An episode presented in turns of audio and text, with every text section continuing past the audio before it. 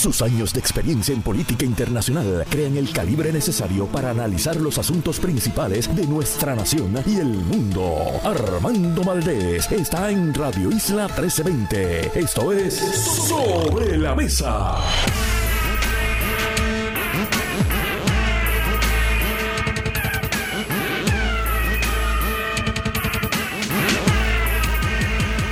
Buenos días, chicos. Soy Armando Valdés. Usted escucha Sobre la Mesa por Radio Isla 1320. Hoy en Sobre la Mesa, Federico de Jesús y Edil Sepúlveda son nuestros analistas de temas federales.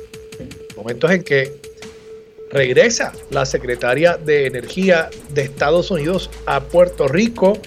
Estuvo aquí apenas hace unos 12 días, más o menos, dos semanas y ya está de regreso. Parecería ser, al menos en cuanto a sus viajes a Puerto Rico, está intentando demostrar que en efecto hay un compromiso por parte de la administración Biden para con la reconstrucción de la red eléctrica de Puerto Rico. Hablamos con Federico y Edil sobre lo que opinan acerca de esta visita. ¿Realmente habrá nueces o será solo ruido? Además, estará con nosotros Carlos Severino, ex rector y catedrático de la Universidad de Puerto Rico, recinto de Río Piedras, para darnos un pantallazo sobre la situación internacional, particularmente la elección en Brasil.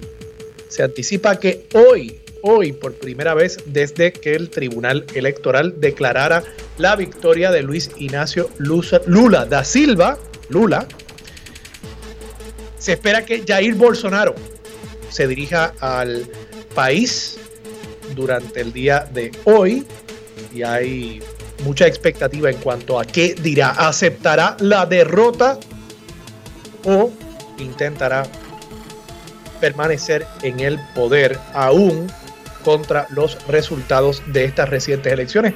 Hablamos con Carlos Severino sobre eso. Y en el último segmento, la portavoz de Save a Gato, organización animalista que protege los gatos, los felinos del Viejo San Juan. Estará con nosotros Lara Cartagena para hablar sobre la propuesta del National Park Service para remover del Paseo del Morro una comunidad, una colonia de gatos que lleva ahí ya, diría yo, que varias décadas. Todo eso y por supuesto, como todos los días de lunes a miércoles, estará con nosotros sentada a la mesa Mari Lu Guzmán para junto a ella, ustedes y yo analizar todos los temas de hoy, primero de noviembre. Empezó la Navidad, primero de noviembre del 2022, son las 8 y 2 minutos de la mañana.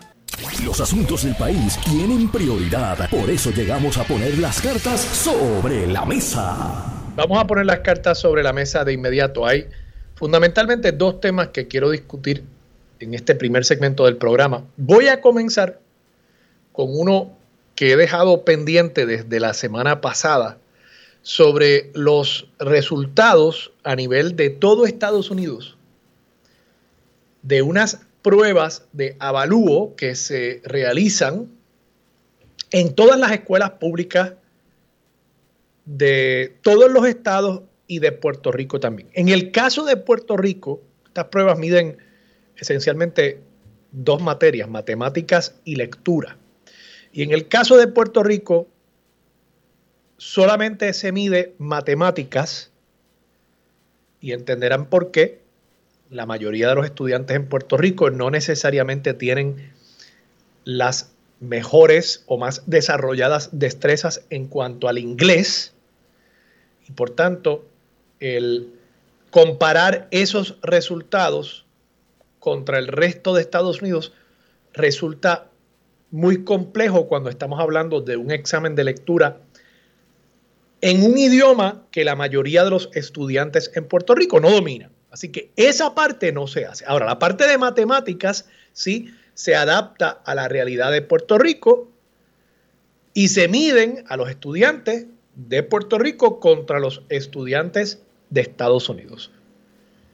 Y la semana pasada se publicaron estos resultados y yo lo que quiero es analizar con ustedes qué implicaciones tienen estos resultados. Y para poner esto en contexto, esta es la primera prueba que se realiza, el primer avalúo que se realiza a nivel nacional luego del comienzo de la pandemia. Así que aquí hay toda una serie de factores que inciden sobre el desempeño de los estudiantes tanto en Puerto Rico como en Estados Unidos. Y ese efecto que ha tenido la pandemia, de nuevo, a nivel de Estados Unidos y a nivel de Puerto Rico, es que ha habido un rezago significativo en los estudiantes. ¿Por qué? Bueno, porque primero, cuando comienza la pandemia, muchas escuelas no estaban listas para adaptarse a una modalidad de educación a distancia. Y eso tuvo serios efectos sobre la educación de estos niños, particularmente al comienzo de la pandemia. Y luego, cuando las escuelas fueron poco a poco adaptándose e integrando tecnología para poder continuar ofreciendo educación a distancia, se ha visto, y ya me parece que esto está más que comprobado, se ha visto que las herramientas tecnológicas pueden ser un complemento a la educación presencial, pero no pueden ser un sustituto. Y es obvio, usted cuando ve a sus hijos interactuando con su teléfono, interactuando con un iPad, con cualquier dispositivo electrónico, ustedes notarán, y nos pasa a nosotros, dígame usted, cuántas veces usted no coge el teléfono pensando que va a ser una cosa y de pronto entra a Facebook, entra a Twitter, entra a Instagram y 15 minutos más tarde usted ha visto fotos de cuánto bebé, cuánto viaje al extranjero, cuánta cena espectacular de todas sus amistades y se le olvidó, o por lo menos pospuso, lo que usted iba a hacer en su teléfono. Estos aparatitos son armas de distracción masiva y nos tienen continuamente distraídos. Pues ¿por qué sería distinto con un estudiante que se sienta frente a una computadora a distancia con sus padres muy posiblemente haciendo otra cosa, trabajando? Pregúntense ustedes si no es enteramente razonable la expectativa de que el muchacho va a estar mirando la pantalla, el maestro la maestra quizás piense que está mirando la pantalla, que está pendiente a la clase, pero realmente está pendiente a otra cosa. Está viendo fotos también, está jugando algún videojuego. Eso es una realidad. Así que pensar que la educación a través de una pantalla iba a ser tan efectiva como la educación en un salón de clases, realmente es irrisorio. Y eso es uno de los factores que afecta el desempeño de los estudiantes a nivel de todo Estados Unidos, donde creo que es importante recalcar el contexto. En todos los Estados Unidos se ha visto un rezago producto de la pandemia. Ahora, Puerto Rico tiene unos factores adicionales. Puerto Rico, además de enfrentar la pandemia, viene de el huracán María hace cinco años que detuvo el sistema escolar por varios meses. Los terremotos del año 2020 que detuvo también el sistema escolar para todo el país por varias semanas y luego para la región particularmente suroeste del país por varios meses, en algunos casos años, estudiantes que no pisaron un salón de clase. Y luego, por supuesto, en marzo del año 2020, comienza la pandemia. Pues todos esos factores han ido acumulándose y han generado un rezago acumulado en esta generación de estudiantes que está actualmente o en escuela elemental o en escuela intermedia, que son los grados que mide esta evaluación. Vamos a entrar en los detalles. De nuevo, estas pruebas miden tanto matemáticas como lectura. En el caso de Puerto Rico no se hace la prueba de lectura, se hace solamente la prueba de matemáticas. En matemáticas, Puerto Rico está último entre los estados. Último. En el cuarto grado, estamos un 25% por debajo del promedio en los Estados Unidos. En el octavo grado estamos un 21% por debajo del promedio en los Estados Unidos. Estamos más bajos en todo que en el 2019 y en el 2011 en Puerto Rico en ambos grados. O sea, las otras ocasiones en las que tenemos datos para comparar China con China, 2011 y 2019, Puerto Rico está más bajo en todo. 0% de los estudiantes, yo quiero insistir en esto, 0, 0% de los estudiantes de cuarto y octavo grado son considerados competentes en la materia. Competentes, no estamos hablando de que son astros, genios, no. Competentes, 0% de los estudiantes de cuarto y octavo grado son considerados competentes en la materia. Y solamente 10% de los estudiantes de cuarto grado y 6% de los de octavo grado están en un nivel básico o por encima de ese nivel básico. Yo les voy a repetir esta cifra porque esto es espeluznante.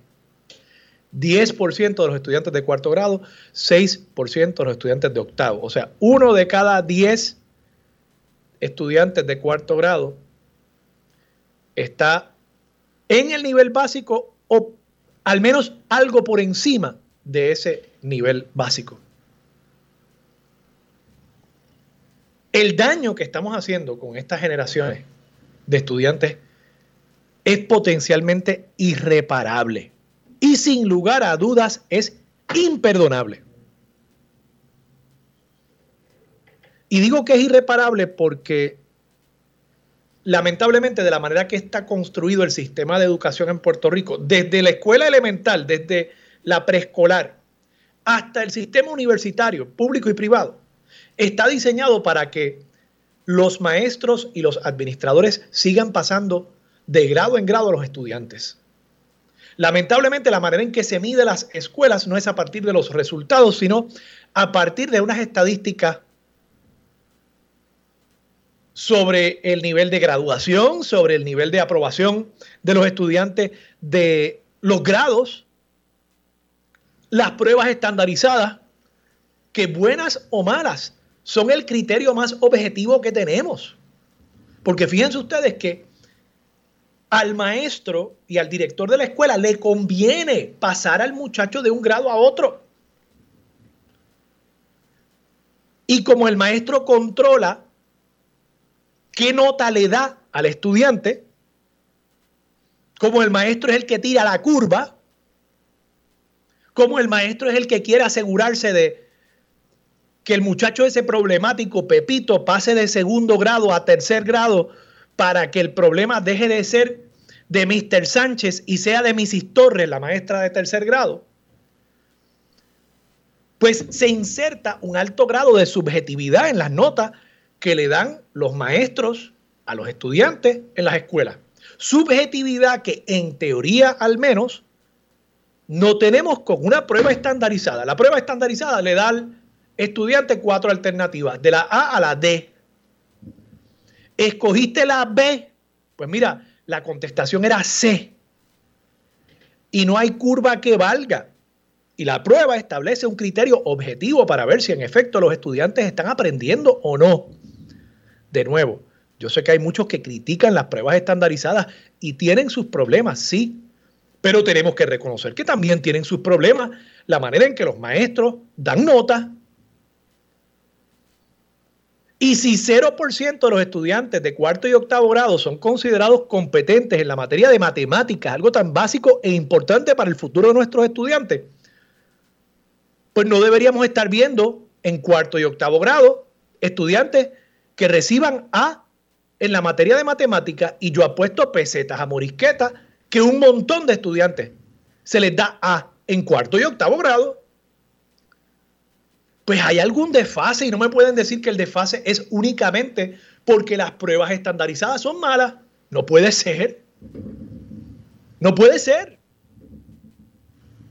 creo que la realidad está en algún lugar entre medio. Las pruebas estandarizadas puede que tengan sus problemas. Es más, estipulemos que los tienen.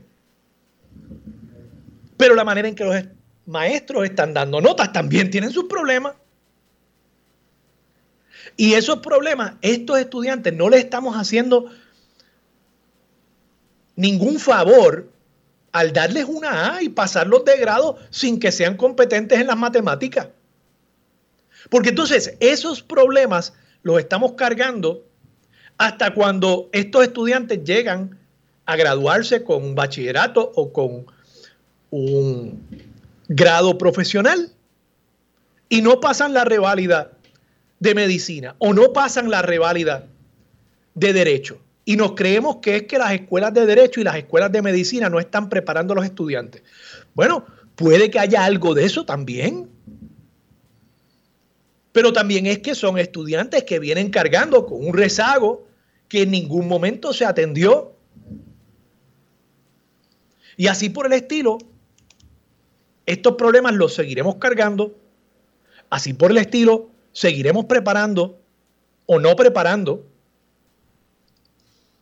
estudiantes para profesiones para las cuales no están listos, para ir a estudiar a universidades sin tener la preparación necesaria para poder comenzar estudios universitarios, sin tener las destrezas para montar una empresa en el futuro, sin tener las destrezas para ser empleados en empresas de alta tecnología, de manufactura de farmacéuticos en Puerto Rico, por ejemplo.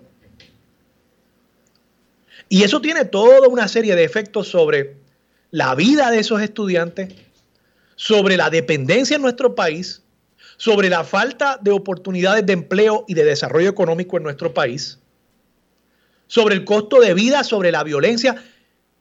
Estudiante que no sale preparado del sistema de educación para la vida es un estudiante que ya comienza su vida como adulto descarrilado, con todos los efectos que eso tiene sobre su vida. Pero entonces cuando acumulamos y vemos estos números espantosos, 0% de competencia en matemática en cuarto y octavo grado, estamos hablando no solamente de unas tragedias individuales, sino que estamos hablando de una tragedia colectiva que se cierne sobre el país. ¿Qué podemos hacer? Miren, yo creo que hay soluciones. Ahora hay que romper con el sistema que tenemos ahora mismo. Hay que romper con el sistema que tenemos ahora mismo. Hay que tratar cosas nuevas. Se está intentando muy tímidamente el experimento de las escuelas charter. Aquí se le dice escuelas alianza, pero vamos, son escuelas charter. Yo no le tendría miedo a ese concepto. Yo le tendría miedo a que sigamos en las escuelas públicas tradicionales graduando estudiantes que no son competentes en matemáticas. A eso le tengo miedo. A las escuelas charter yo no le tengo ningún miedo. Y si no funcionan, pues probamos otra cosa. Pero sabemos que lo que tenemos hoy no funciona.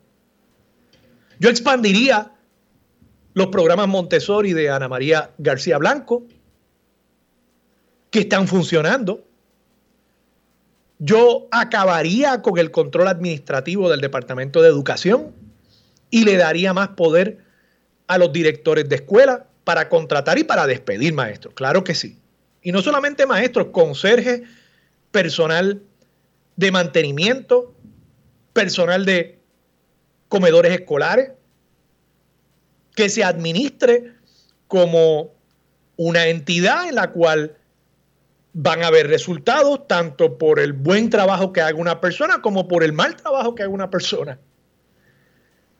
Y que no haya un sistema que básicamente está dedicado a proteger únicamente al empleado de la agencia pública y que deje totalmente al desamparo a los estudiantes que se supone que sean los clientes de ese departamento de educación. Yo creo que las soluciones están ahí. Ahora, hasta que no nos demos cuenta del daño que le estamos haciendo a estos jóvenes y del daño que le estamos haciendo a Puerto Rico, lamentablemente nos vamos a quedar en la misma. Me queda muy poco tiempo pero tengo que traer este tema. Lo voy a dejar sobre la mesa porque es algo que también he discutido ampliamente con la amiga Marilu Guzmán, que está a punto de sentarse a la mesa aquí en Radio Isla 1320.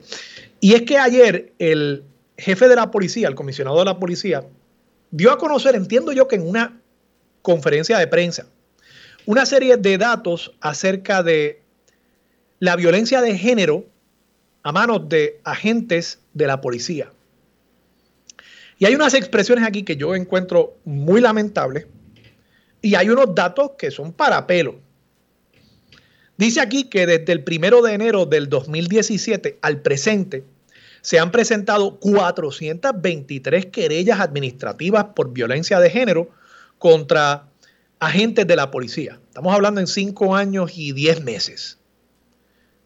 423 querellas administrativas por violencia de género. Dice el jefe de la policía que el 99% de esos casos se han esclarecido. No entró en detalle en cuanto a cuántos de estos casos llegaron a tribunal y cuántos de estos casos resultaron en una convicción o en una acción administrativa contra el agente, porque en efecto se halló que la gente había cometido el acto imputado. Y se plantea que el número de estas querellas, del número de estas querellas, de las 423, 406 ya han sido investigadas y el caso cerrado, y solamente unas 17 del año 2020, interesante que sean solamente de ese año, eh, que quedan pendientes de ser adjudicadas. Yo empato esto con unos datos de el propio, y estoy aquí citando el periódico El Vocero, de hoy, Yaritza Rivera Clemente firma esta nota, aparece en la página 14. Yo empato esto con una nota también del vocero del 29 de enero del 2022. Pedro Menéndez Sanabria firmaba aquella nota. Y en aquel momento se planteaba que en el año 2021 había habido 78 instancias en las que agentes fueron imputados de algún acto de violencia doméstica y que de esos casos no se logró una sola convicción. Incluso se ampliaba el dato y se planteaba que desde junio de 2017 hasta marzo de 2018 se habían presentado 99 querellas contra agentes por violencia doméstica y no se había logrado una sola convicción. Así que yo me sospecho que la razón por la cual el jefe de la policía no da más detalles acerca de las convicciones o los casos en los cuales en efecto se encontró culpabilidad es porque estos casos realmente pocas veces prosperan. De los datos que tenemos, ninguno ha prosperado. Veremos si el comisionado de la policía y si la prensa le pide más explicaciones sobre esto. Y con esto voy a cerrar. Ante esos cuestionamientos, mire lo que hace el comisionado de la policía, Antonio López. Cito, lo que pasa es que yo no puedo estar trabajando con verdades a medias. Marimari Narváez, directora ejecutiva de Kilómetro Cero y colaboradora de este espacio, trabaja con verdades a medias y yo no voy con eso.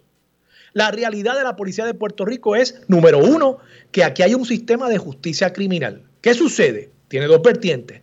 Si cometió el delito o no. Es tan importante el que es incurso en el delito como el que no. Porque aquí se habla de derechos civiles, de garantizar derechos civiles. ¿Dónde está la presunción de inocencia. Entonces me resulta un poco irónico que el jefe de la policía, que este jefe de la policía, esté hablando de derechos civiles y de la presunción de inocencia, pero únicamente cuando se trata de sus propios agentes. Y esté atacando a una persona como Marimari Narváez, que lo que está haciendo es precisamente tratando de que haya un poco de transparencia en cuanto a la policía para que mejore esa agencia y sirva mejor al pueblo de Puerto Rico. Vamos a la pausa. Regresamos con Marilú Guzmán y mucho más de Sobre la Mesa por Radio Isla 1320. Quédate en sintonía. Conéctate a radioisla.tv para acceder y participar en nuestra encuesta diaria. Armando Valdés, Sobre la Mesa por Radio Isla. Soy Armando Valdés. Usted escucha sobre la mesa por Radio Isla 1320. Y a esta hora se sienta la mesa Marilu Guzmán. Marilu, buenos días, ¿cómo estás? Pues Armando, aquí estoy con lo que queda de mí porque estoy atravesando por algo que puede ser una super mega monga o no sabemos. Ay, Dios mío, bueno, pues que, te mejores pronto. Gracias, pero para adelante, aquí estamos. Poniendo las cartas sobre la mesa de inmediato aquí contigo. El periódico El Vocero, todos los periódicos realmente cubren la noticia, pero creo que eh, la nota de, de, Yaritza Rivera Clemente eh, tiene el mayor número de, de datos, desmenuza la información.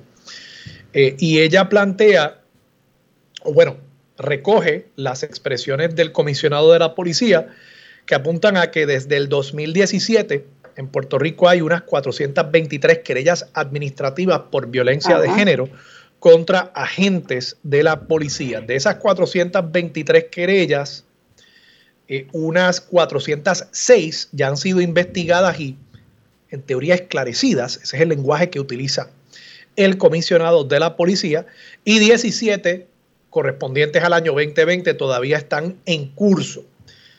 El comisionado no pudo entrar en detalles acerca de cuántos de estos casos resultaron en convicciones. Yo saqué unos datos que yo tengo aquí guardados y los he usado anteriormente de principios de este año, del periódico El Vocero también, en el cual apuntaban, estos eran unos datos que había eh, publicado el ex monitor federal Arnaldo Claudio, que apuntaban a que del 10 de junio de 2017 al 31 de marzo de 2018, un periodo de menos de un año, se habían radicado contra agentes de la policía 99 querellas y que de esas ni una sola había desembocado en una convicción. Otros datos, ¿verdad? Y, esto, de nuevo, como son tan malos en la publicación de estos datos, los jefes de agencia, pues uno tiene que empatar cositas que uno tiene. Otros datos apuntan a que en todo el año 2021 hubo 78 querellas contra agentes de la policía por violencia doméstica y también dentro de ese periodo, ¿verdad? De 12 meses, ninguno de esos casos prosperó en el tribunal. A todo esto, el comisionado de la policía dice, y cito, lo que pasa es que yo no puedo estar trabajando con verdades a medias.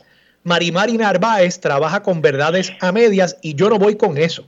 La realidad de la policía de Puerto Rico es, número uno, que aquí hay un sistema de justicia criminal. ¿Qué sucede? Tiene dos vertientes, si cometió el delito o no.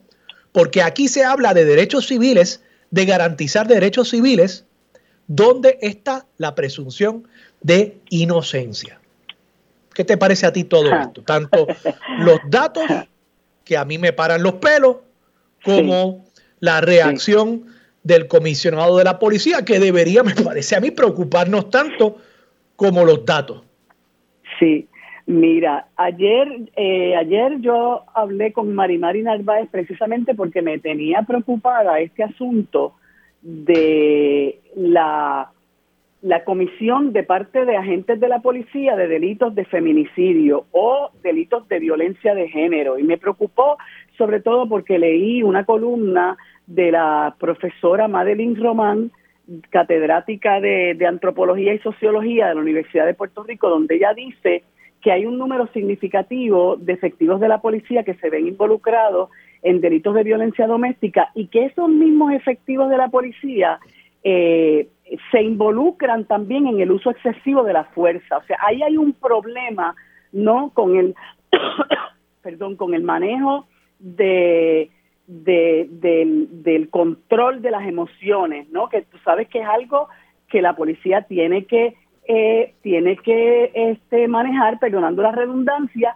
porque ellos se encuentran con todo tipo de situaciones y no pueden dejar eh, dejarse llevar por los impulsos ni por el ni por el coraje que pudiera eh, eh, permitir que, que se desencadene en lo que hemos visto en muchas ocasiones, ¿verdad? Que en muchas ocasiones sacan la pistola, le pegan un tiro a la persona o lo sacan a, a empujones del carro, lo arrastran por el piso, sacan el taser le, le pegan un taser, cosas que realmente no son este, permitidas en ese tipo de situación. Sí, o sea, ellos están entrenados para lidiar con, o deberían estarlo, para lidiar con situaciones difíciles, situaciones estresantes y la respuesta del policía tiene que ser más civilizada que la de un guapetón de barrio. O sea, claro, el guapetón de barrio no espera que va a soplar un puño cuando le digan tres cosas, pero el policía no puede comportarse así porque el policía tiene un lugar especial en nuestra sociedad,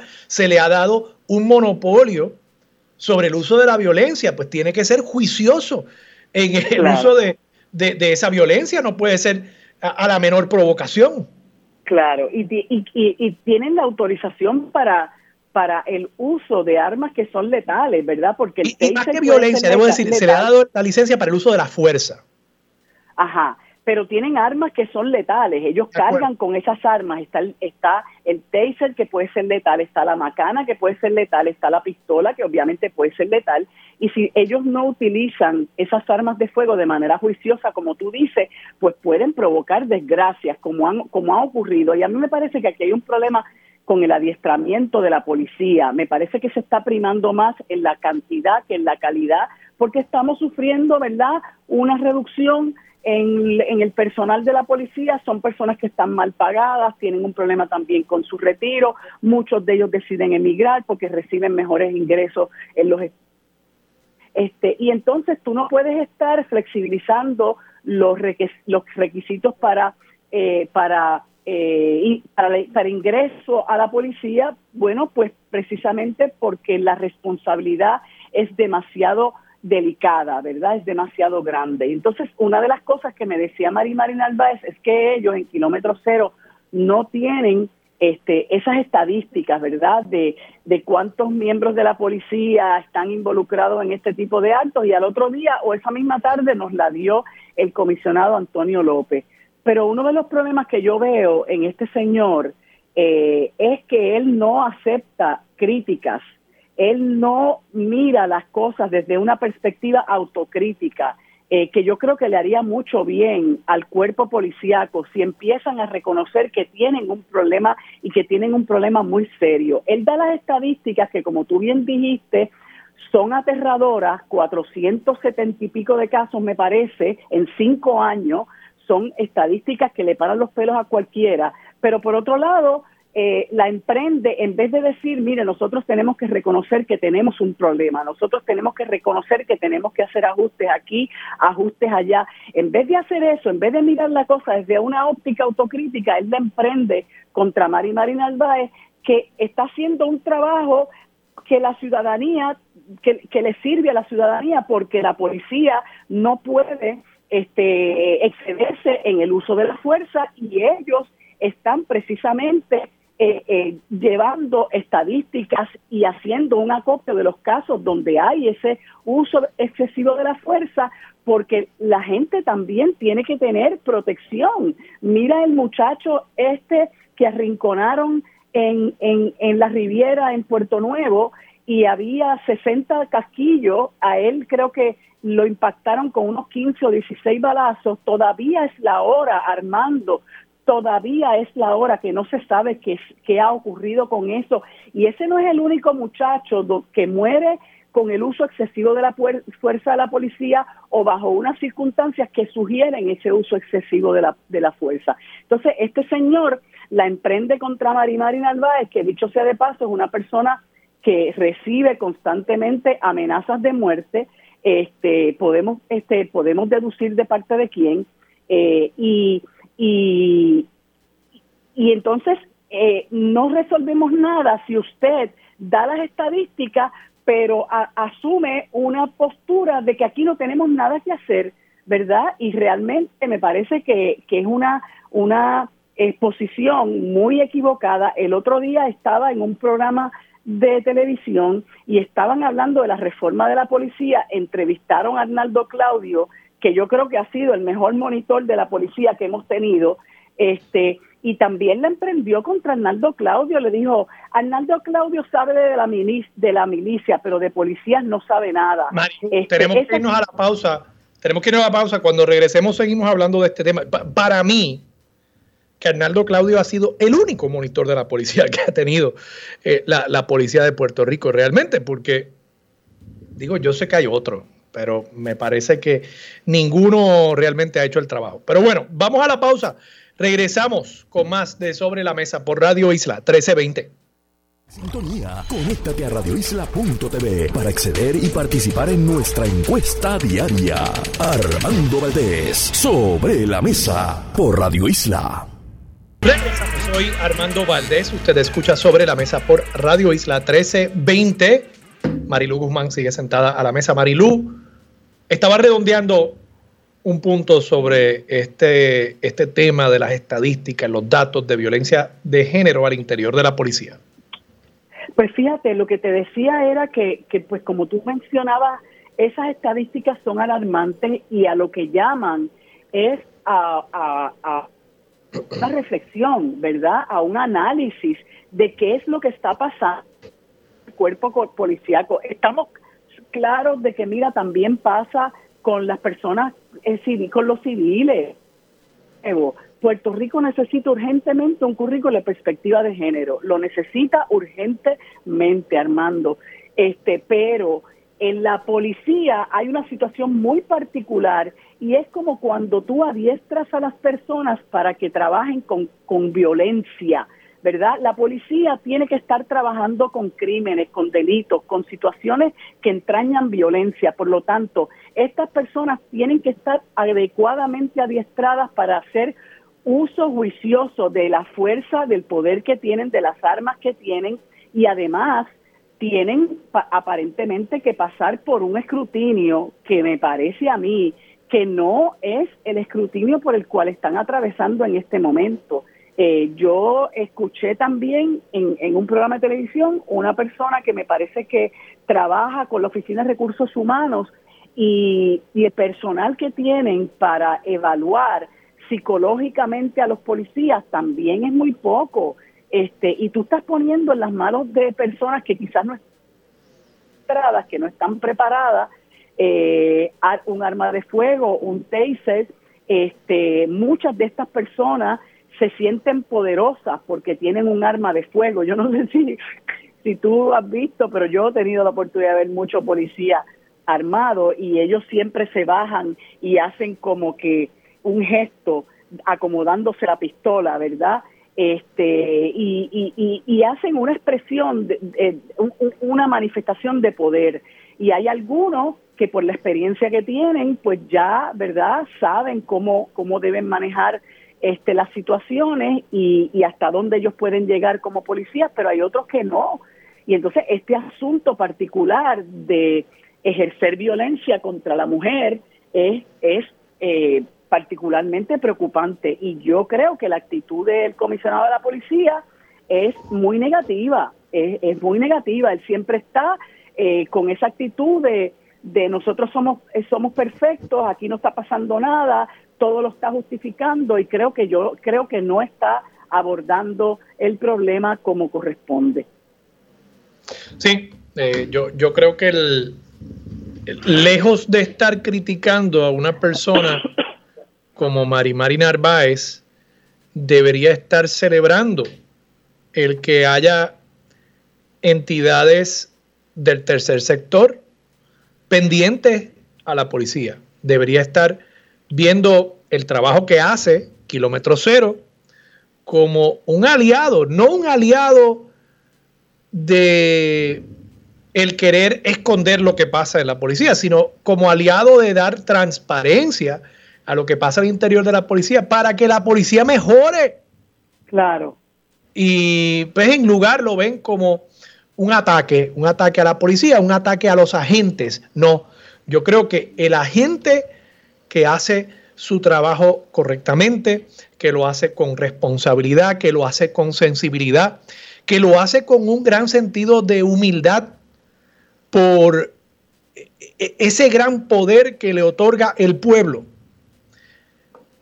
pues yo creo que ese no debe tener nada que temer de que haya una entidad que esté procurando el identificar a las manzanas podridas en ese barril.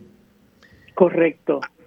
Y pues lamentablemente la respuesta, la reacción del comisionado de la policía, el querer eh, proteger a los suyos, el, el, tribalismo, el ver la policía como algo aparte, eh, distinto al país y nosotros contra ellos y nosotros tenemos que proteger a los nuestros, yo creo que es parte del problema y es lo que alimenta el ciclo de violencia. Sí, sí, correcto. Y sobre todo, Armando, cuando la policía está llamada a proteger vidas y propiedades. Esa es la misión de la Policía de Puerto Rico, proteger vidas.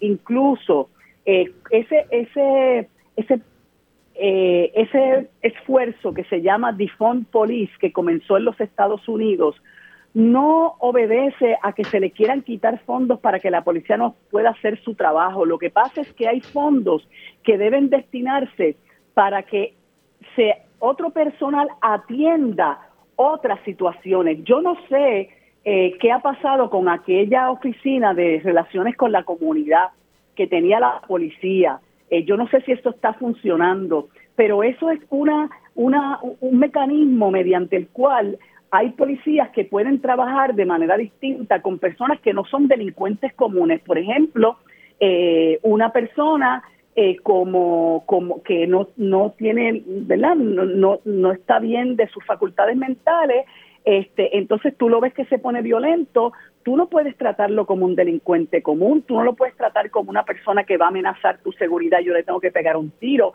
Hay que trabajar, hay, hay que tener los mecanismos para trabajar con personas que realmente no son delincuentes comunes, pero son personas con las que la policía también se va a enfrentar. Y tenemos casos, porque el kilómetro cero los ha dado a, la, a la luz pública, donde se han asesinado personas con problemas de salud mental, ¿verdad? Porque la policía simple y sencillamente no está adiestrada para bregar con esos asuntos. Este, así que hay mucho trabajo que hacer, hay, hay un trabajo estructural que hay que hacer, este Armando, y yo veo que aquí, según Pierluisi trata esto de manera muy superficial, porque yo te comentaba ayer que esas expresiones de él eh, fueron hasta, hasta indignantes, ¿no? Este, porque él minimiza la gravedad del problema que se está viviendo en esta sociedad y para él todo está bien, igual que para el comisionado de la policía. El comisionado de la policía lo citan diciendo en el nuevo día, el otro día, este, la, la, la, la sociedad puede estar tranquila a pesar de los ocho asesinatos del pasado fin de semana. En serio. O sea, él piensa que diciéndole a la gente, ustedes pueden estar tranquilos, nosotros tenemos un plan contra la criminalidad que lo estamos poniendo en vigor, que con eso la gente ya resolvió. Y yo creo que en cierta medida se trata de menospreciar la inteligencia de la gente este y el y, y, y el clamor justo que tiene la ciudadanía porque se proteja su seguridad. Totalmente de acuerdo. Marilu, otro, y nos queda muy poco tiempo, pero te voy a traer el tema. Otro asunto que discutí esta mañana, y yo creo que está relacionado también con, con la manera en que las... Bueno, ya el ir aquí me está diciendo que me tengo que ir, así que Marilu, lo dejamos para mañana.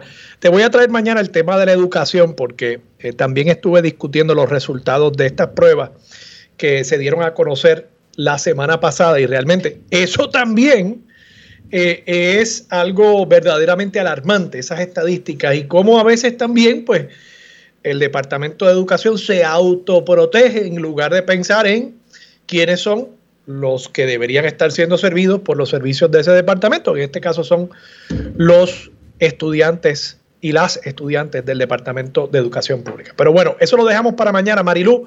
Vamos a la pausa, regresamos con más de Sobre la Mesa por Radio Isla 1320 próximo en Radio Isla 1320.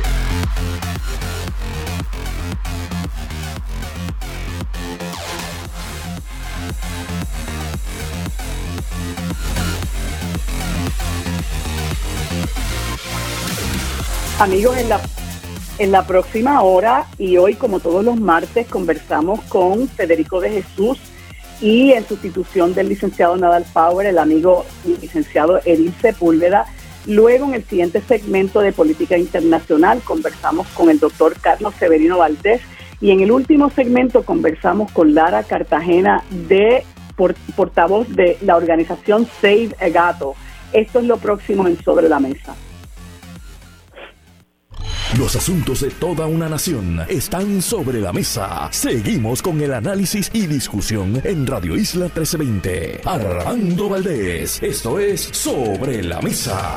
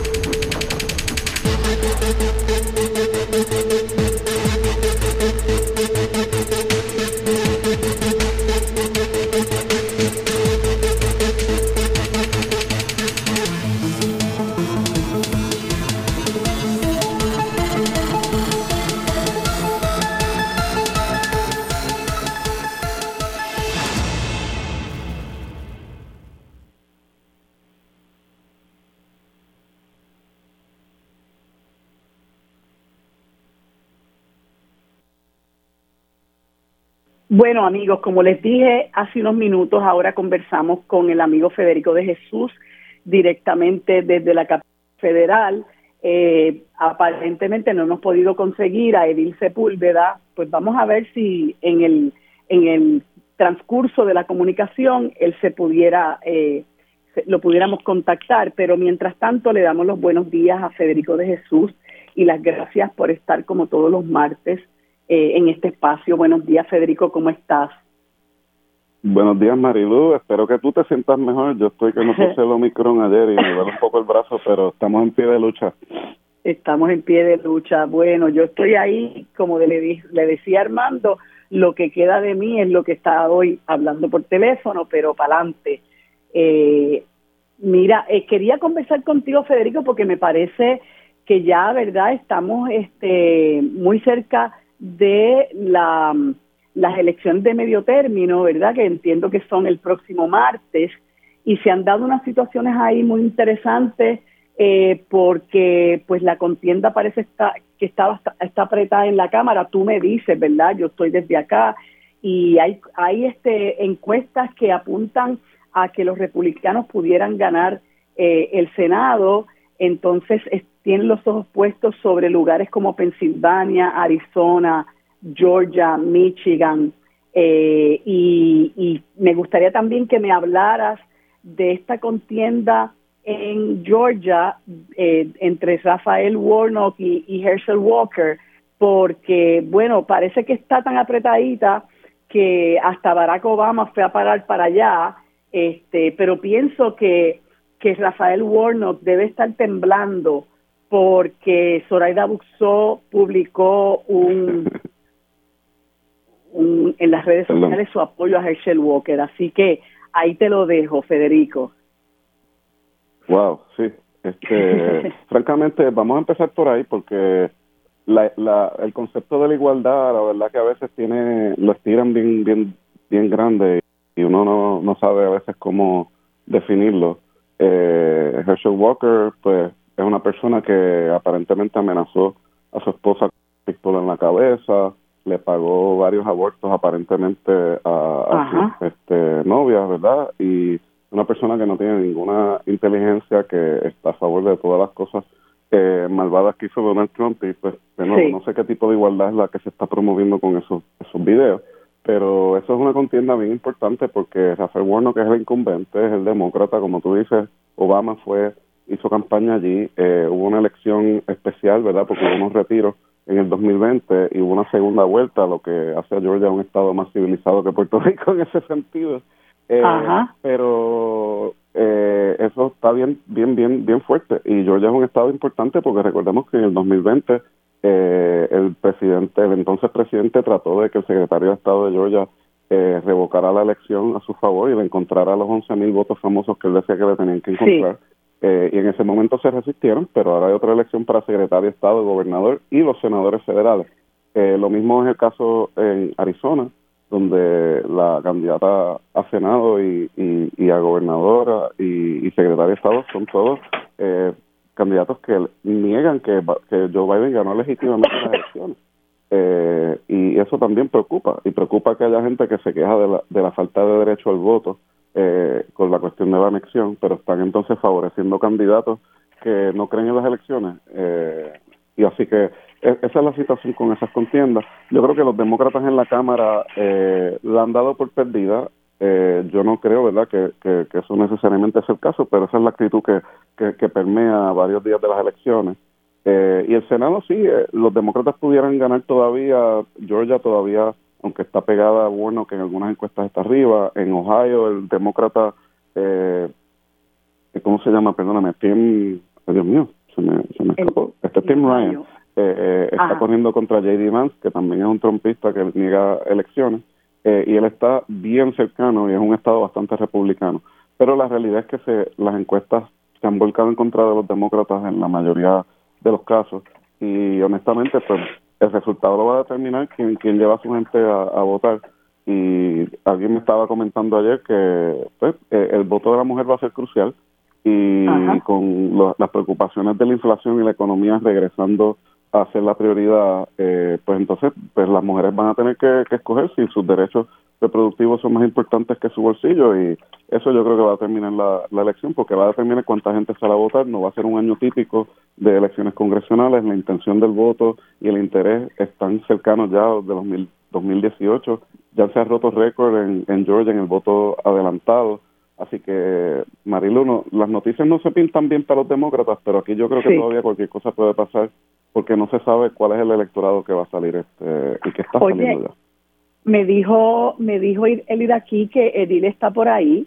Eh, voy a ah, integrar a la conversación. Saludos, Edil, ¿cómo estás?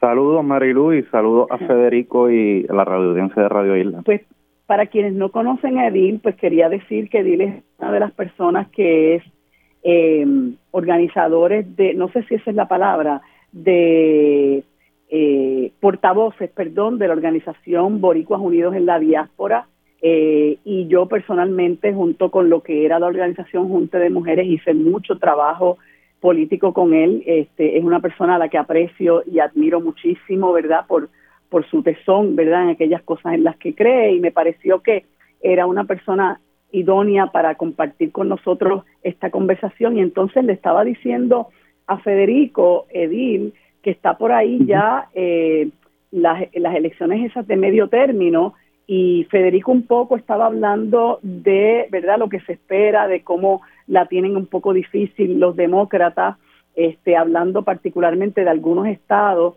Eh, y como tú estás también en, en, en DC, quería eh, ver cómo, cómo ves la cosa desde tu punto de vista. Sí, eh, coincido totalmente con Federico y Federico conoce muy bien el ambiente político electoral acá en Estados Unidos.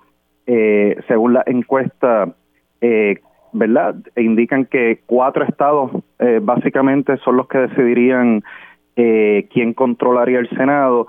Como Federico dice, ya la Cámara Federal eh, básicamente debe ser de los republicanos. y en el Senado, pues, resta ver qué sucede en los estados de Georgia, Pensilvania, Nevada y Arizona. En Pensilvania hay una población muy importante puertorriqueña, así que sería interesante ver eh, cómo la, la comunidad puertorriqueña se comporta en esos estados y se comporta también en el estado de Florida, eh, que aunque no está tan cerrada la carrera eh, entre Marco Rubio y Valdemis, sí un poco más cerrada de lo que yo creo se esperaría. Eh, y allí en Florida, interesante. Eh, y yo creo que, ¿verdad? Esto es un síntoma más importante que se ve a través de los Estados Unidos de cómo el voto hispano que uno pensaría que apoyaría a los demócratas y más luego de la eh, de la presidencia de Donald Trump eh, Florida un ejemplo de que según las encuestas la mayoría de los hispanos eh, estaría votando por el gobernador eh, Ron DeSantis eh, en, en, en la contienda de, de de la gobernación en Florida y, y por y por el republicano Marco Rubio en el Senado. Y eso es interesante porque DeSantis puede ser uno de esos eh, candidatos a la presidencia eh, en el 2024 y para mí lo otro interesante entonces restaría eh, ser eh, qué veríamos, ¿verdad? Y me imagino de, que, que esto hablaríamos brevemente, qué estaríamos viendo de un Congreso eh, dominado por los republicanos eh, el próximo año, especialmente en cuanto al tema de Puerto Rico. Eh, y entonces estaremos viendo a el congresista Bruce Westerman eh, del, del estado de Arkansas tomando la presencia del Comité de Recursos Naturales, el comité que tiene jurisdicción sobre eh, el tema del estatus eh, y otros temas como promesa eh, y ver, ¿verdad?, cómo tratan el tema del estatus en un año en que ese tema ha sido, ¿verdad?, trabajado, ha sido trabajado y se ha hablado mucho en, en el Congreso y, en el Comité de Recursos Naturales que, que domina Grijalva. Así que, nada, resta esperar y, y, y ver qué pasa. Fíjate, yo, yo hago, ¿verdad?, una analogía con la situación que se acaba de dar en Brasil, ¿verdad?, porque a Bolsonaro le llamaban el, el Trump de la América Latina eh, y, y él en el, en el, eh, en la primera vuelta, ustedes saben que sacó un 43% y su su presidencia, bueno, fue desastrosa en términos de la justicia social que se había alcanzado en otros momentos bajo la presidencia de Lula da Silva y de Dilma Rousseff antes de, de, que la sacaran del poder. Eh, y entonces uno dice, ¿cómo es posible, verdad, que un pueblo que vive lo que vivió el pueblo brasileño eh, pueda llevar a esa persona a un nivel que tenía prácticamente un empate técnico con, con, con Lula?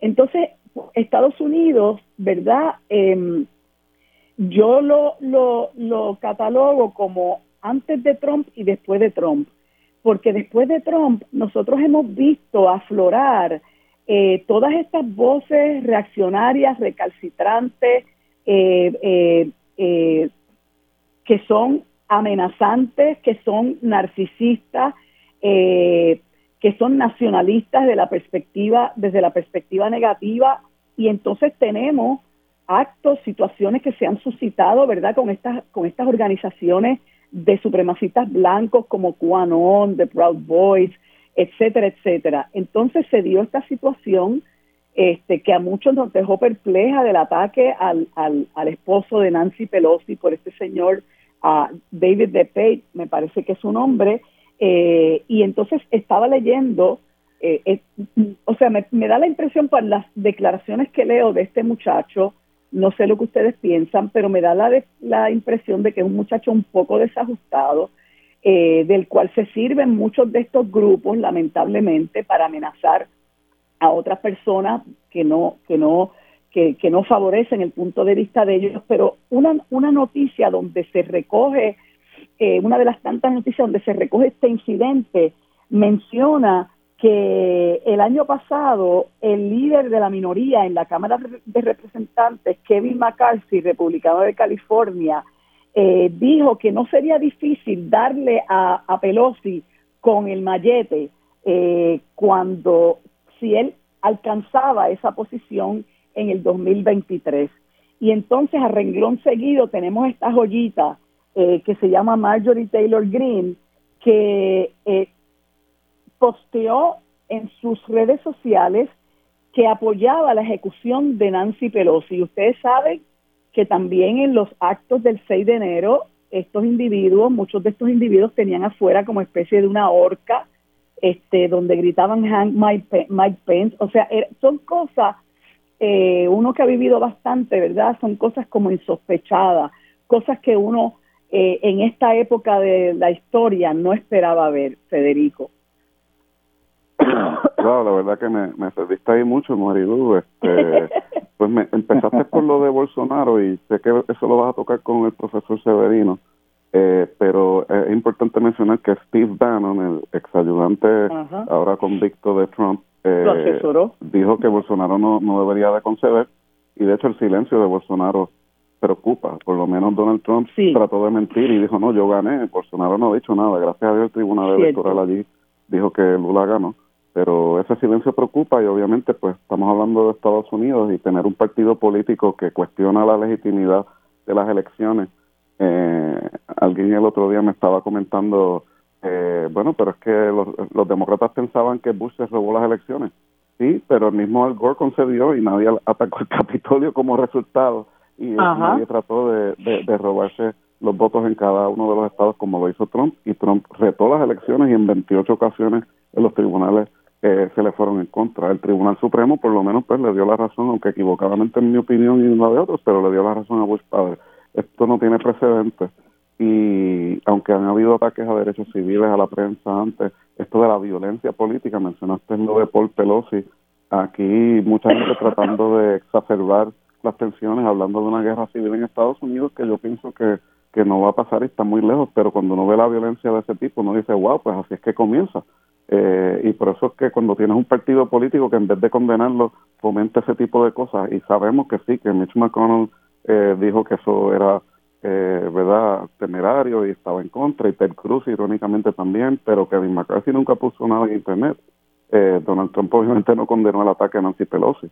Eh, y el silencio de la mayoría de ese partido es lo que preocupa eh, porque ya no se trata de un debate ideológico de que si vamos a subir las tasas de impuestos o si Estados Unidos debe tener una presencia militar en algún país o cuál es la política comercial eh, o si vamos a tener un seguro de salud universal eso se trata de si se cree en elecciones y si se cree en elecciones pacíficas.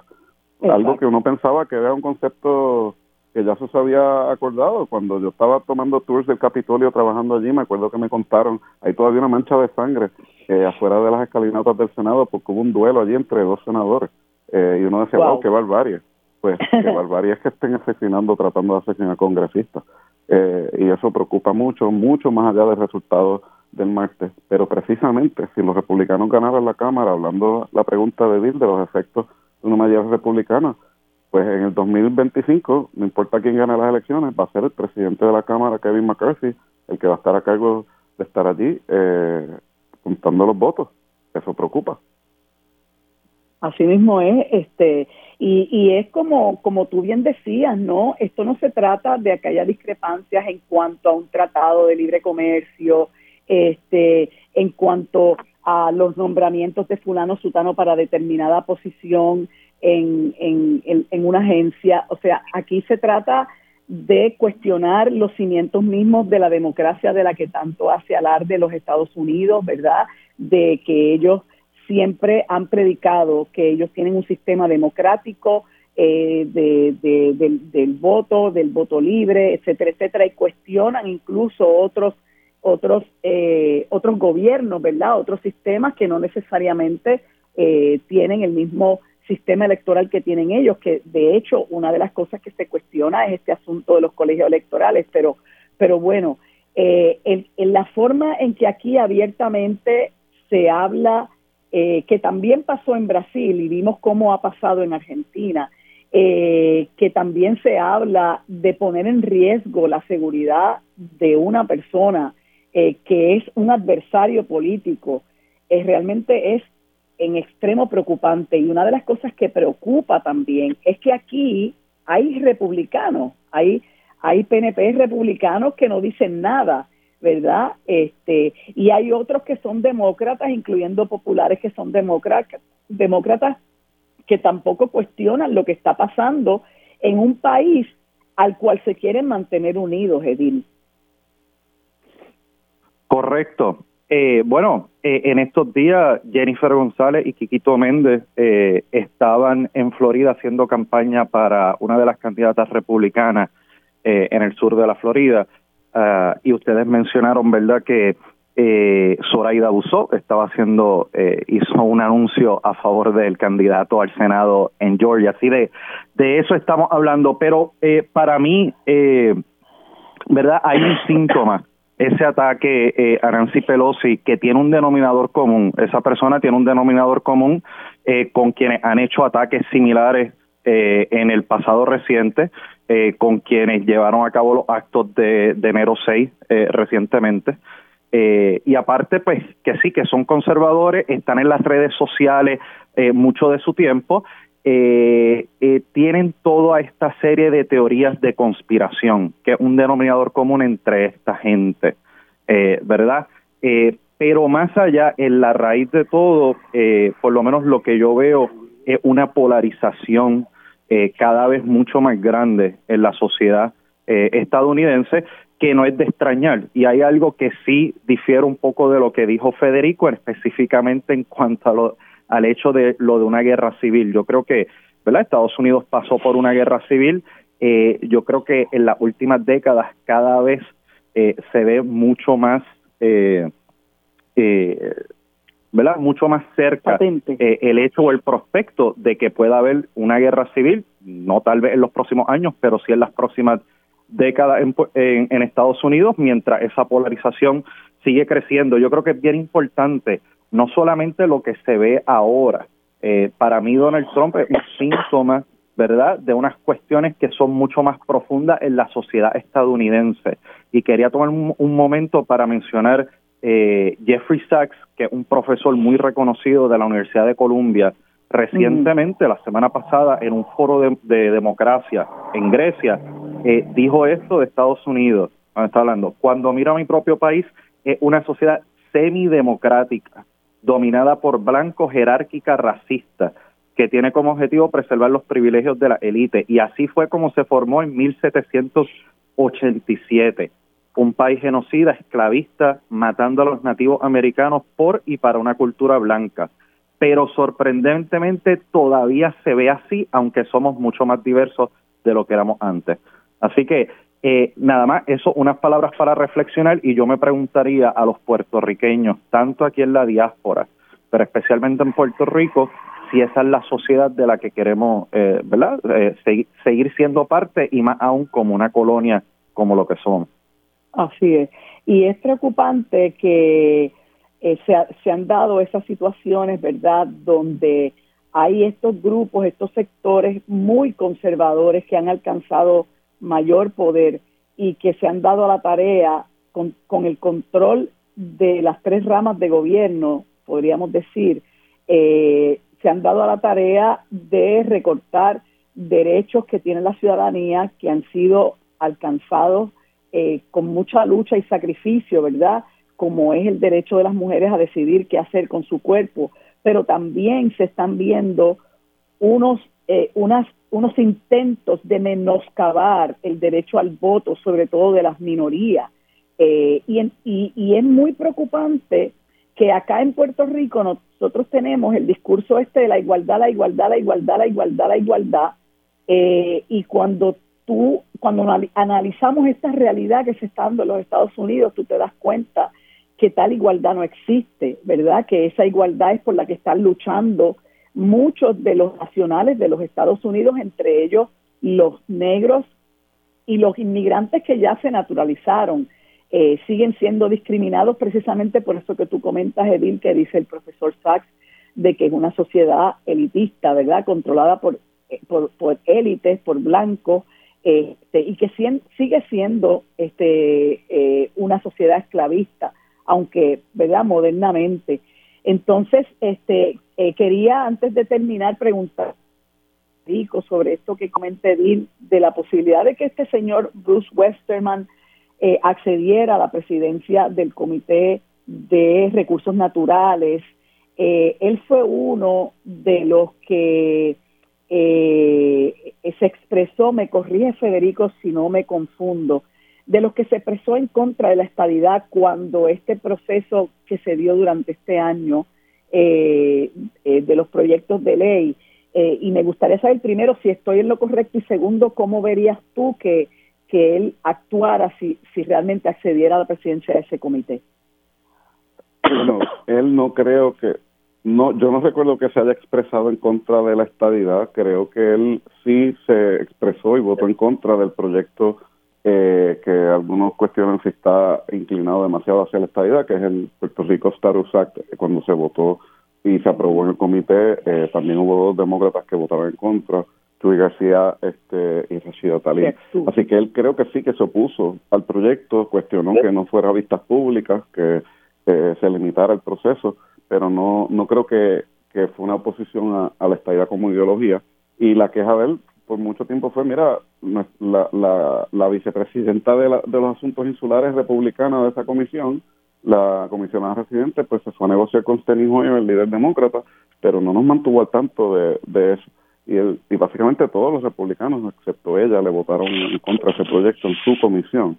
Eh, así que eso pues te puede adelantar cómo sería el año que viene. Ahora, eh, yo no descarto, ¿verdad?, que, que, que, hayan algunos acuerdos, que se presenten algunos proyectos, que al igual que pasó última hora con el congresista Bishop de Utah, le echen el brazo a Bruce Westerman y, y pues como en la política muchas veces recibiendo donaciones de, afuera, pero la realidad es que él no ha demostrado ningún entusiasmo con el tema de estatus y no le y obviamente fomentó que su bancada en la, en la comisión eh, tratara de presentar enmiendas y socavara el proyecto y pues de nuevo la comisionada residente solamente ha conseguido ocho congresistas republicanos que estén a favor de este proyecto de supuesto consenso de estatus, eh, teniendo casi 15 para su proyecto de estadiación y con el proyecto John en el 98 habiendo sido aprobado por un voto y con 40 congresistas votando a favor.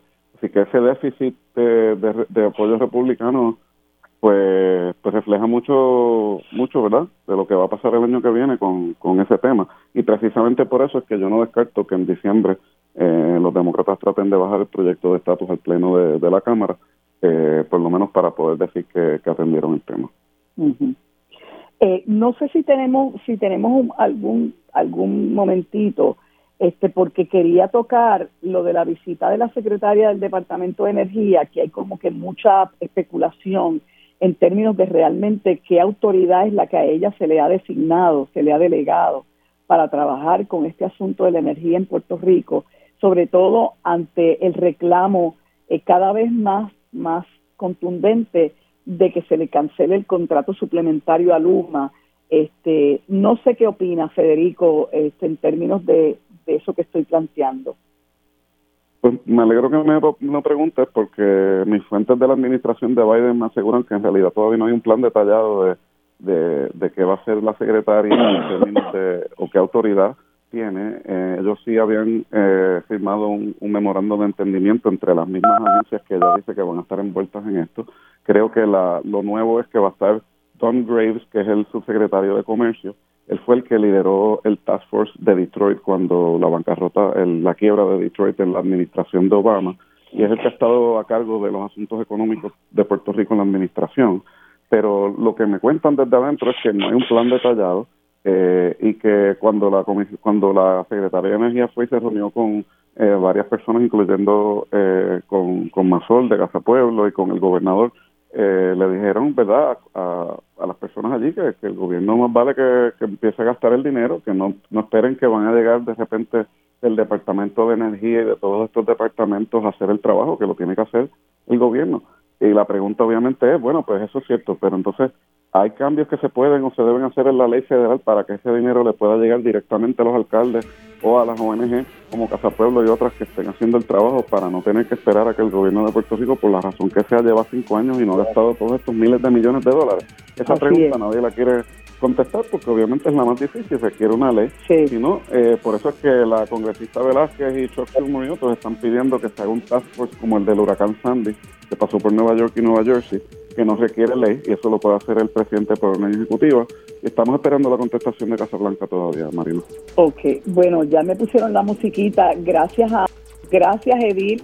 Eh, espero poder continuar esta conversación con ustedes próximamente, amigos. En unos minutos seguimos con Sobre la Mesa.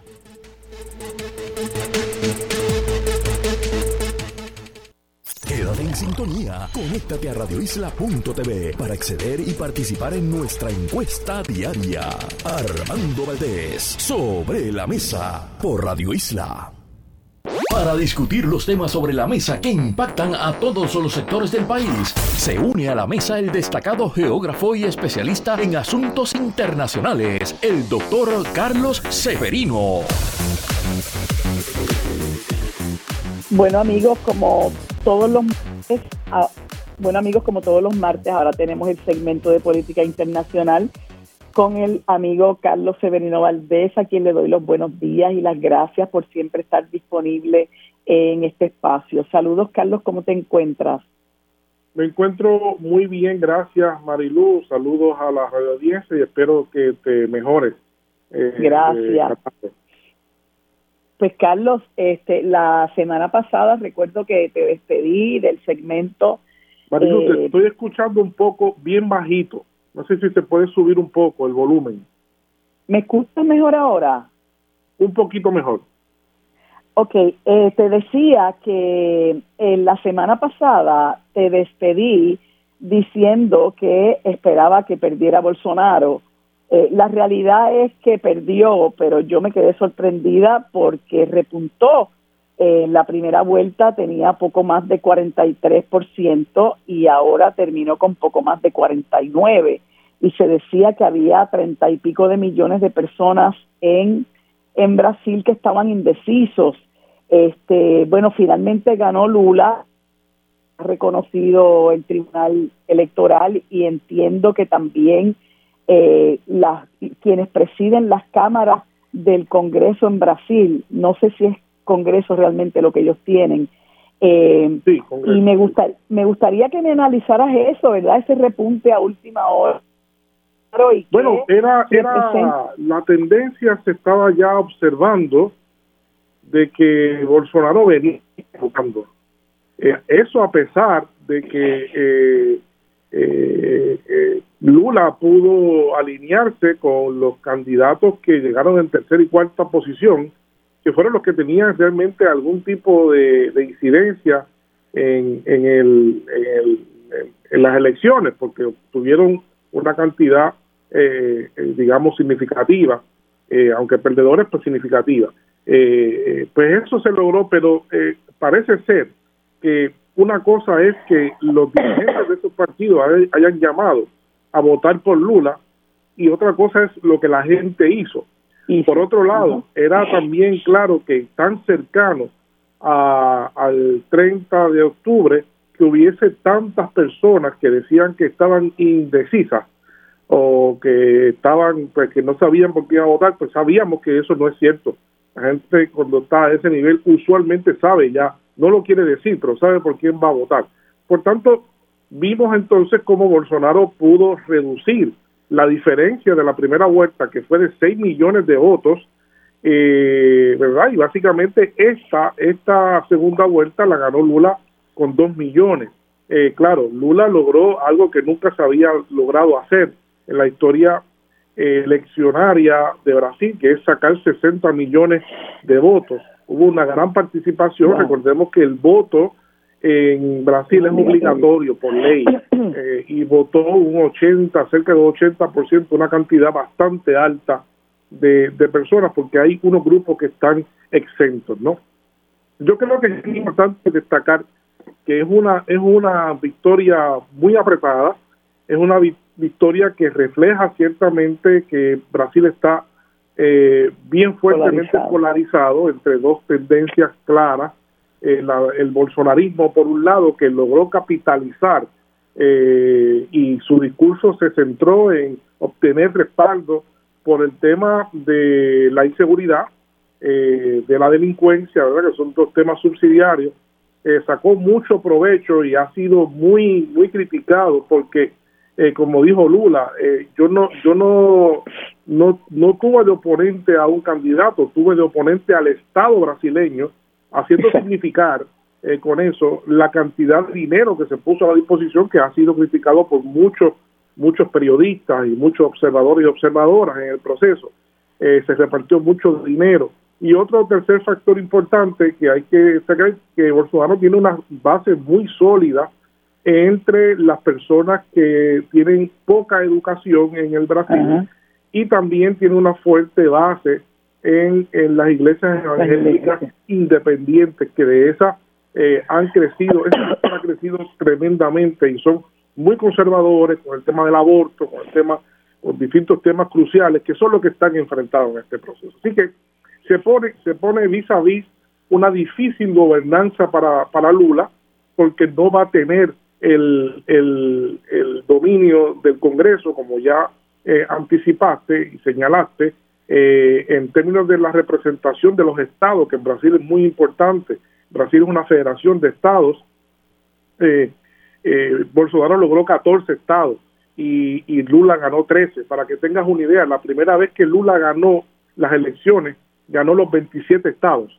Eh, y ahora pues apenas ganó 13. Así que eh, las circunstancias han pasado. Lula viene con un programa, eh, para que estemos claros, ¿no? Lula viene con un programa y con una coalición de centro, viene a gobernar desde el centro eh, y eso es bien importante eh, decirlo desde el centro político. Pero hay una cosa muy importante que se debe destacar, Marilu, y es que el triunfo de Lula tiene una gran virtud. Y la virtud que tiene la, el triunfo de Lula de inmediato es romper la, la deslegitimación de la democracia en, en Brasil.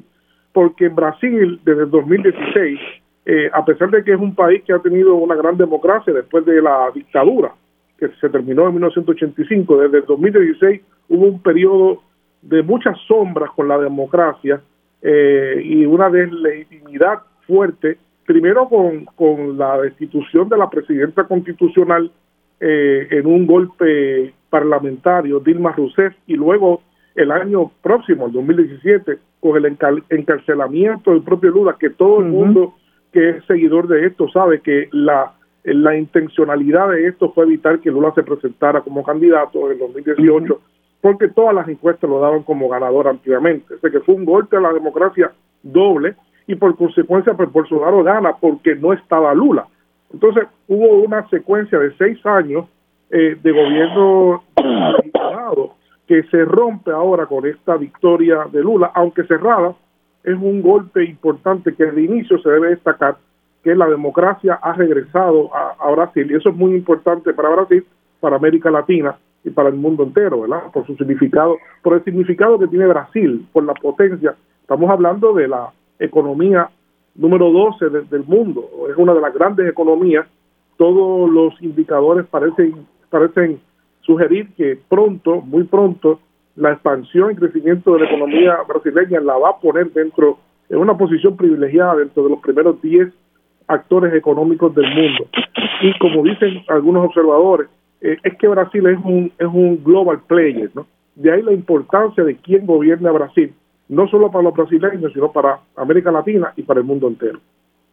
Y en la conversación que tuve anteriormente con Federico de Jesús y el amigo Edil Sepúlveda, eh, eh, creo que Federico comentaba que ah, el silencio de Bolsonaro es muy preocupante porque tú sabes que Trump inmediatamente empezó a decir que le habían robado las elecciones y entonces mucha gente le hizo coro y se dieron estas situaciones de del 6 de enero, etcétera, pero aquí hay un silencio sepulcral de parte de Bolsonaro que es muy preocupante, sobre todo cuando, bueno, vimos violencia eh, violencia extrema en la campaña, con muertes y todo de personas de, eh, de, de, manos de los bolsonaristas en contra de la gente del Partido de los Trabajadores.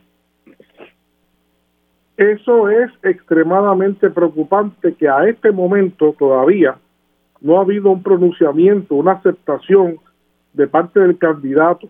Eh, crea dudas, trae interrogantes eh, crea un clima de tensión innecesario en el país porque pues eh, Bolsonaro eh, pues se ha ha habido una metamorfosis política de su figura de un militarista a un liberal pero sabemos que en esencia lo que es Bolsonaro es un militar entonces pues crea crea dudas en un país de un pasado terrible con la relación con los militares que encabezaron en varios momentos eh, procesos dictatoriales, autoritarios, totalitarios en el país. Eh, yo no creo que eso vaya a ocurrir, no creo que haya condiciones, pero el mismo, el, que suceda en sí, pues, pues, pues, pues crea preocupación. Eh, afortunadamente, personas importantes de la campaña de Bolsonaro, miembros de su gobierno, han aceptado la, la, la derrota por tanto, eh, aunque no se ha pronunciado, pues Bolsonaro se ha quedado prácticamente solo en ese ejercicio de no eh, felicitar a su oponente ganador ni reconocer la derrota. Así que eh, en algún momento veremos a ver qué es lo que trae Bolsonaro. Es un personaje explosivo, este, difícil de, de poder predecir. Así que veremos a ver lo que va a decir, pero es muy difícil pensar que el, la voluntad popular esté en riesgo en este momento. Pues Carlos, ya me pusieron la musiquita, se nos quedaron unos temas, pero seguimos conversando el próximo martes. Hay elecciones como hoy en Israel, pero la podemos hablar el próximo martes. Sí, como siempre, muchísimas gracias Carlos y que pases buen día. A ti saludos y, buen día a todos y a todas. Gracias. Quédate en sintonía. Conéctate a radioisla.tv para acceder y participar en nuestra encuesta diaria. Armando Valdés, sobre la mesa, por Radio Isla. Bueno amigos, en este, en este segmento tenemos la oportunidad de conversar con Lara Cartagena, portavoz de Save Agato, a quien le damos los buenos días y las gracias por estar con nosotros en este segmento. Buenos días, Lara, ¿cómo se encuentra? Buenos días, buenos días, gracias por esta oportunidad. Eh, lo único que la oigo un poco lejos, bajito. Sí, ahora me escucha mejor.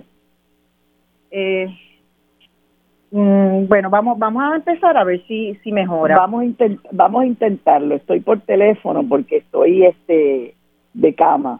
Eh, bueno, Lara, que se mejore. Eh, somos muchos los animal lovers, ¿verdad? Los que eh, luchamos, hablamos, este, denunciamos eh, la situación de nuestros animalitos eh, y Save Gato es una institución muy, una organización muy importante, ¿verdad?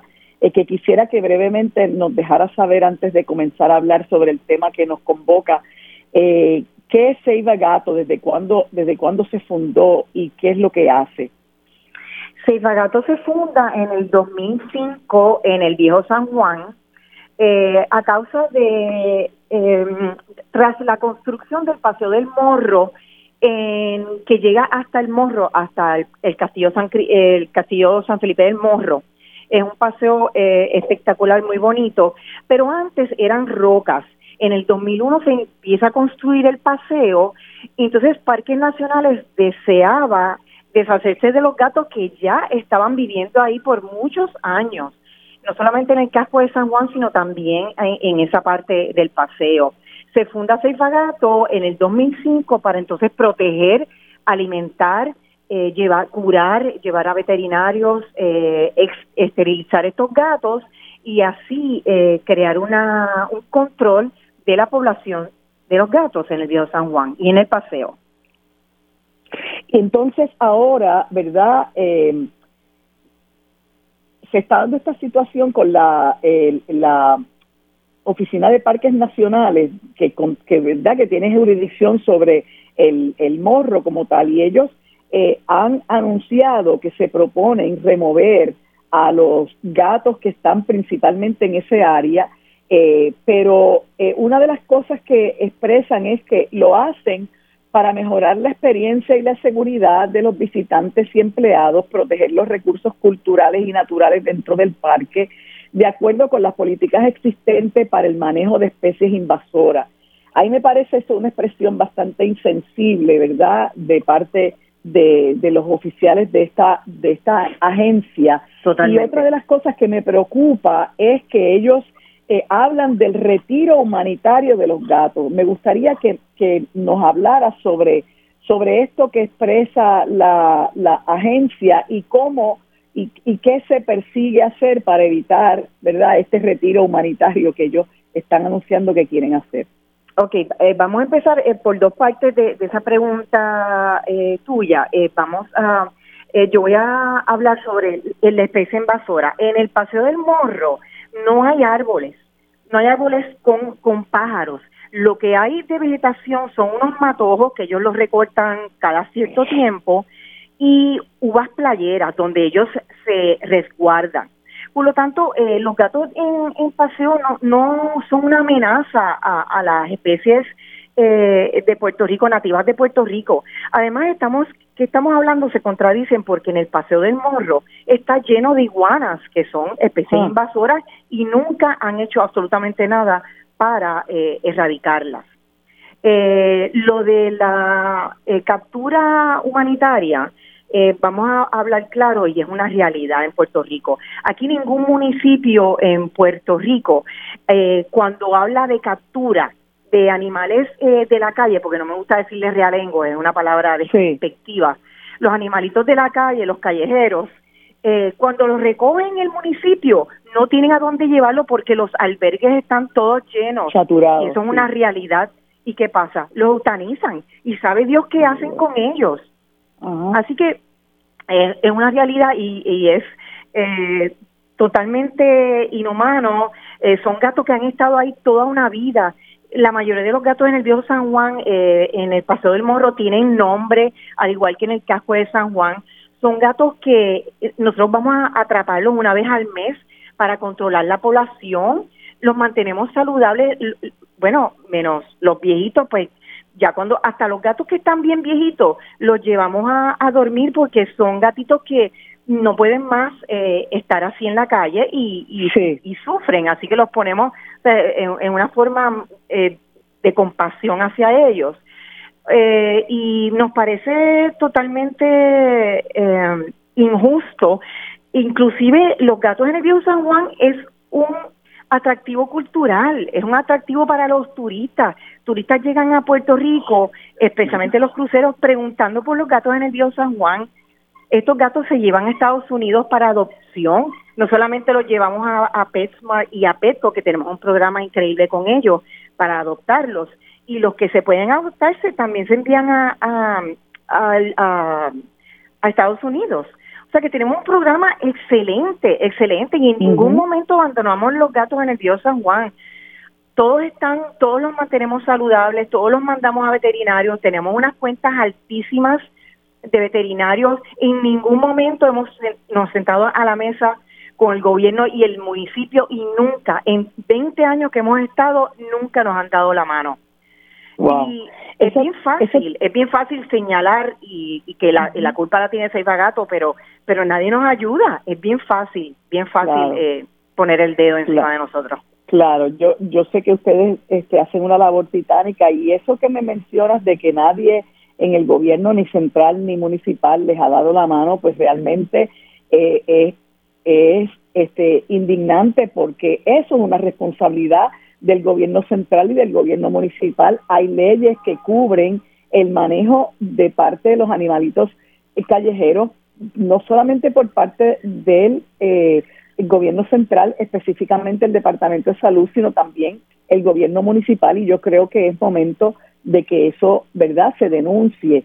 ¿Y qué se puede hacer, Lara, con relación a este, a este intento de eh, la compañía de parques nacionales de Estados Unidos de remover los gatos del viejo San Juan. Estamos estamos actualmente en mesas en mesas con negociaciones con ellos y llegar a un acuerdo amistoso, la cual no puedo decir porque es eh, son reuniones que no puedo eh, eh dar em, eh, información sobre la misma, pero queremos llegar a un acuerdo con ellos para llegar a un happy medium y estos gatos no se remuevan, llegar a, a pues bajar la cantidad del paso del morro, pero sí sí estamos en, en hablando con ellos, eh, hemos tenido una, una reunión muy buena la última, así que sí eh, estamos eh, con la con las puertas abiertas, eh, ellos también y estamos en, en, conversaciones. Y le exhortó a la, a la a Puerto Rico, al pueblo de Puerto Rico, especialmente los que viven en el viejo San Juan, que mañana eh, 2 y 3 de noviembre de seis y media a ocho y media de la tarde,